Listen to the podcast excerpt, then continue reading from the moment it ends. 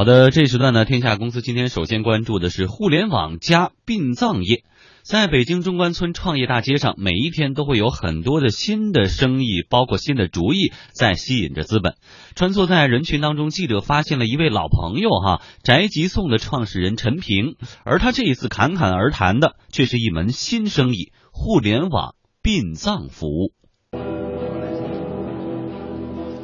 这就把过去的那个一体告别啊，变成了一个追思会的形式。首先进来用条码签到，用二维码签到。呃，这个背后是一个电子玻璃屏，完了注册以后，远程用手机可以发来自己的鲜花和寄语。这是屏幕上就打出来，这是一个电子屏幕，这样远在世界各地的人都可以用手机发来自己的鲜花，这样在大屏幕就显示出来的。就在去年十一月，宅急送创始人陈平在出走公司七年以后，重新以 CEO 的身份回归，短短几个月又开始了新的创业，颇让记者感到意外。陈平口中的殡葬服务项目名叫“爱幼会”。爱呢，就是这个爱心的爱；佑是保佑的佑；会是汇聚的汇。爱佑会啊，这也是去年出生的。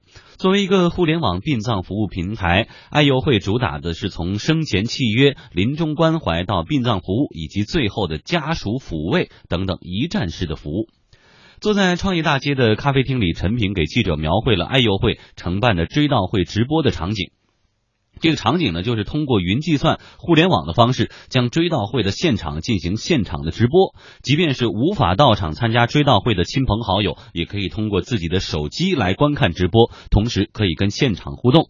互动呢，会实时展示在现场的屏幕墙上。而追悼会现场也通过水幕、投影、LED 等等设备，实现三百六十度的全景展示，甚至可以定制模拟出这种佛事仪式等不同的场景。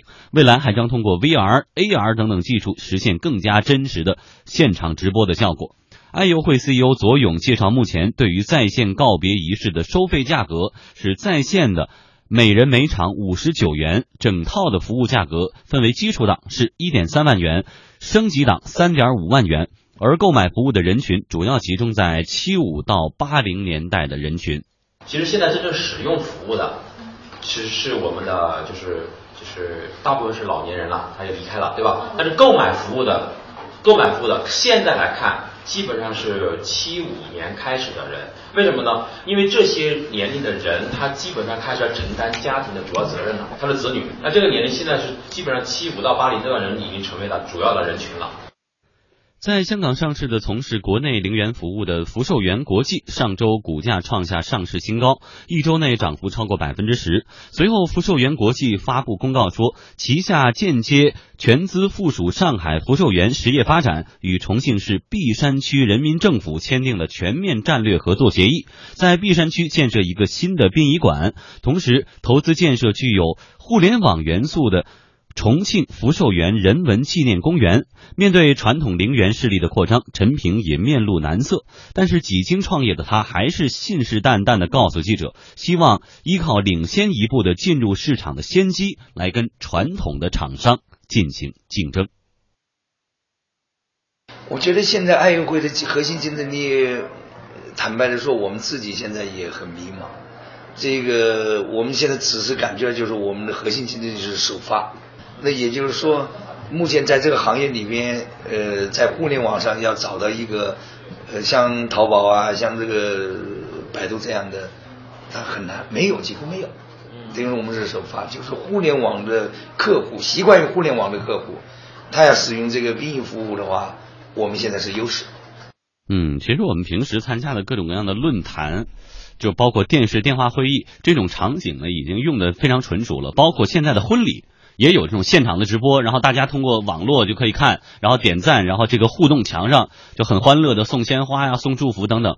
好，其实把这个场景移植到这个葬礼上，其实本质来讲没有太大的区别。但是大家总认为说其他的活动是积极的、向上的、阳光的、是欢乐的，但是殡葬呢，这个葬礼呢，可能说是得体面而严肃的。但是现在互联网盯上这一块领域，这个德林预计未来的市场会有多大？呃，我觉得这个市场啊，从现在比如说每年的这个去世的人数哈来算，呃，前景非常大，非常的广阔，因为这个行业是每年也是上千亿的规模。那上千亿的规模，互联网能够切入多少？呃，这个需要一个过程。其实刚才呀，这个陈平他也说了一个东西，就是说，呃，现在呃，这个互联网的殡葬它没有一个成熟的商业模式，它只是说的是一个类似于排头兵的形式。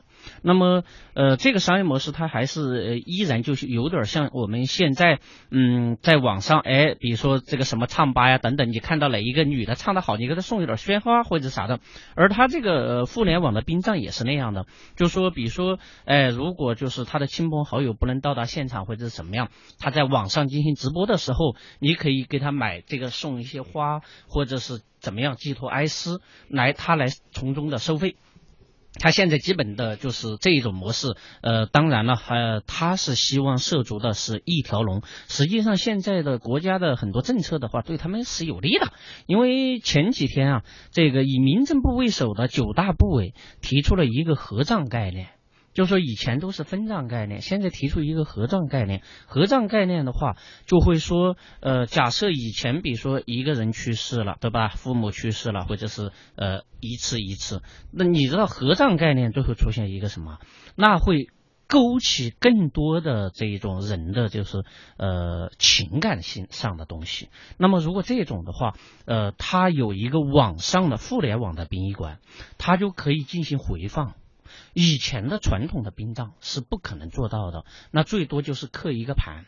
那对于现在，尤其是随着这个社会的不断的发展，我们都知道很多记忆是可以留存的。那这个的话，它是有一定的优势。如果他把这个整个的殡葬的呃，通过网络云的方式把它保存，随时随地都可以。比如说这个。某一个什么呃忌日或者什么样的都可以调出来，那这样的话，就是说它的这个呃互联网的这个生意，它不仅仅就是那么几天，它是可以长期的通过技术的方式来改变人的这个呃思念的问题。嗯，那这样的一块市场，您觉得还是挺大的。其他的这个大的 BAT 啊这些公司，包括小的创业项目，会大家都盯上这个吗？呃，不会，因为说实话啊。进入这个行业的人，呃，说实话，他再去做别的行业，呃，生意上做生意的人是比较忌讳的。你会发现，卖骨灰盒的人，他一辈子都在围绕着卖纸钱、卖骨灰盒。嗯啊，那就像现在的很多都有已经有上市公司了，干什么呢？专门贩卖冥币。这种冥币人家还不卖国内的，专门卖东南亚。因为为什么呢？因为东南亚的那一种呃，既就是说对于这个逝去的这些老人呐、亲属的一个追思，呃，远远比国内嗯的那种传统还要好。他们更讲究，他们更讲究。这家公司我们之前在节目当中报道过，好像说今年是要准备上新三板了。新三板对，资本非常看好这一块。已经上了，应该已经上了。就是就是这种的话，所以说呃，互联网殡葬。它不仅仅是中国，它完全可以把分号开到，比如说马来西亚，嗯，开到越南、呃缅甸这些个地方，东南亚，呃，对这些个，所以说我觉得它未来的就是要看怎么样用技术去击穿，呃，你原来最传统的那一种对呃这个亲属的一种纪念方式。嗯，好，我们再来关注这个行业发生的一些变化哈。在去年的清明节的时候呢，我们的记者曾经被这样一个广告所吸引，广告内容是这么写的：全球首款三 D 打印骨灰盒新鲜出炉，百年计划天上云间骨灰壳，可在一空网上私人定制啊，售价是我数数五个一，也就是一万一千一百一十一元。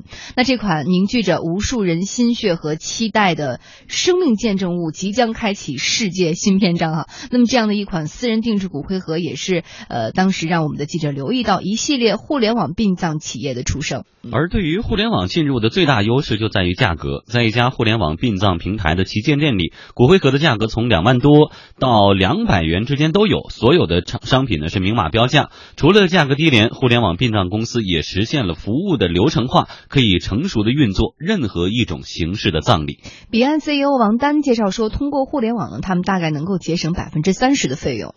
不敢说销售额，就是就是每个用户自己实际的花费应该在正常在一万多。就是如果没如果没有我们的话，他大概要花一万一万三到一万五，然后有了我们之后，他大概可能只需要花费大概九千块钱左右吧。就我能帮他省差不多百分之三十的钱。同时，也有从业者告诉记者，目前殡葬行业的利润高，一方面是整个行业还不够市场化，而另一方面是信息不对称造成的。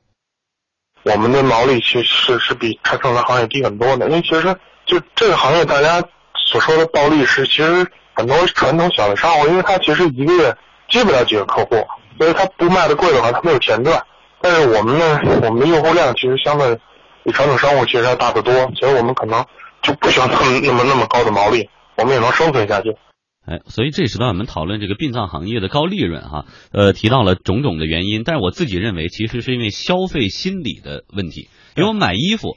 这总买总买的，你买长了你就会有感觉，但是买这种殡葬的产品，一辈子可能就一次两次的，也就这样。而且呢，你看大多数卖这种殡葬的产品都是在医院门口，嗯，就是消费者那时候的心理，它不是一种常态。而且他的判断力，对于价格的这种判断力是被严重削弱的。往往他内内心特别悲伤的时候，就看到就差不多就行，赶紧定下来。还有一种就是卖东西的人，这个时候要强行的或者特别有这个策略性的，把你对于人的这种情感跟这个价格勾连起来。就是说，你对这个人情感越深，对于逝去这个人你有越多的思念，你就应该给他买越好的呀。对。所以当这种情感绑架还有以及信息不对称综合的多种因素摆在那儿的时候，高利润。是必然的。呃，因为就像刚才这个富江说的哈，就说，呃，殡葬的他们是这种销售的，谁没事儿去那儿逛啊？又不想 买衣服是吧？所以说它的价格你就不知道它的这个整个的定价体系。嗯，对。呃，就是说人去世了，人家。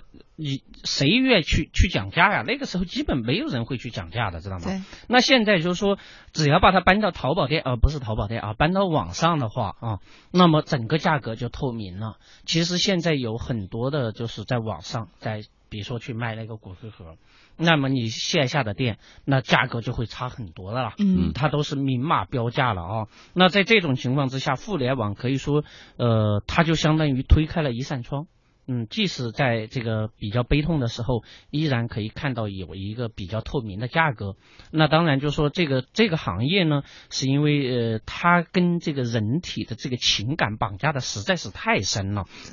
再加上这些个行业，它真的不像这个呃卖衣服或者是卖吃的那一种，对吧？天天有很多流水，它真的就是见一个宰一个，见一个宰一个。对你也不指着有回头客。对对，那个这个。不存在回头客，嗯，而且其实今天我们我们以前也说过，说这个殡葬行业其实是分为殡业和葬业，对，它两个是两个不同的部分，尤其是在葬业这一块，它的利润会更高，因为它的这个门就是进入的门槛非常的高，不见得所有的人都有那个资格和能力去涉及这一块的业务，也导致它的竞争者本身就小，然后参与度就是竞争度就低，所以价格也会你你看那个福寿园，人家直接就是去跟政府。签订了这个战略合作协议，那签战略协议和呃这个协议都签了，算是资源垄断吧，某种程度差不多是资源垄断吧。再说了，还有一个就是，尤其是病病的时候，对吧？嗯，那个时候人都拉到那个地方去了，你能站在门口说说不行，说五百烧不烧？说不烧，那四四百不可能的这种事儿。所以说，只要一进了这个门儿，对不起，价格体系、价格的这个主导权就在这个对方手上，嗯，根本就没有任何的。议价能力，而当然了，就像刚才我们还说说的这个情感绑架，呃，这是病这一块儿，而账这一块儿也是这样的。账，因为我们都知道，就是这个土地啊，它不像房地产那样说这个在市场上进行拍卖。呃，当然也有一些地方已经开始了，有市场化民营的，有有民营的，对，他来去这个标价，但是民营的，你想人家拿的地地价高啊，再说了，他又不像房地产那样有无数的，到现在呃为止，一个地市也就是那么一两家的那种陵园，对吧？嗯，那所以说他的那种溢价的，就是呃竞争。不怎么竞争，也是处于一种半垄断的状态。尤其是你看现在这个王思聪，对吧？人家他爸做房地产，他人家来投资这个个福寿园那，简直就是一条龙啊，生从生到死，对吧？他们父子，所以说人家怎么不成首富啊，呃 对吧？所以说其实很多事情呢，我觉得就是说，呃，但因为这个生意它不像其他生意，真的就是充满竞争，嗯很多人是不愿意去做那个的，嗯真的很多人所以不愿意去做。刚刚我为什么提到把这个话题扯到这儿，是因为我就是个人觉得互联网的进入，它只能是说在某些程度上，比如说一些小的产品上，它可以就是降低这里边的其中的信息不透明，然后把这个价格稍微往下拉一拉，但。就总的殡葬行业而言，目前的改观其实并不是太大，它毕竟因为它门槛实在是其实我觉得就是有一点是咱们可以展开说的，嗯就是说葬这一块儿，实际上原来我们葬为什么要到一个地方有一个买一个墓地？或者是农村有一个土堆儿，原因非常简单，就是说亲人回去呢，能够找到他的亲属，有可以进行追思的地方。嗯嗯对吧？那现在很多人都是把骨灰撒撒向大海的吧？春暖花开是吧？是吧？面朝大海，春暖花开。那么现在如果是通过技术能够把这种东西在云端进行长时间的保留在那个地方，随时点开，随时打开手机的一个 Apple 就可以看的话，嗯那也许慢慢的人们会接收的这个现实。因为那个时候还看到，就是当时那个场景都能还原啊。嗯那你的陵园的话，可能就是看到几块石头或者是一个土堆在那个地方。嗯嗯所以说未必未来不会改变。当然有一个环节它是没法改的，那就是那个人要把它给烧了，对吧？就是那个呃病的最后那那一个环节，嗯就是要怎么火化的。如果想改的，就是达到您刚刚说的那种改变的话，首先是人们的思想上有一个大的改变，才有可能会实现商业上的一些变化哈。好，这是段非常谢谢德林的点评，稍后听下公司。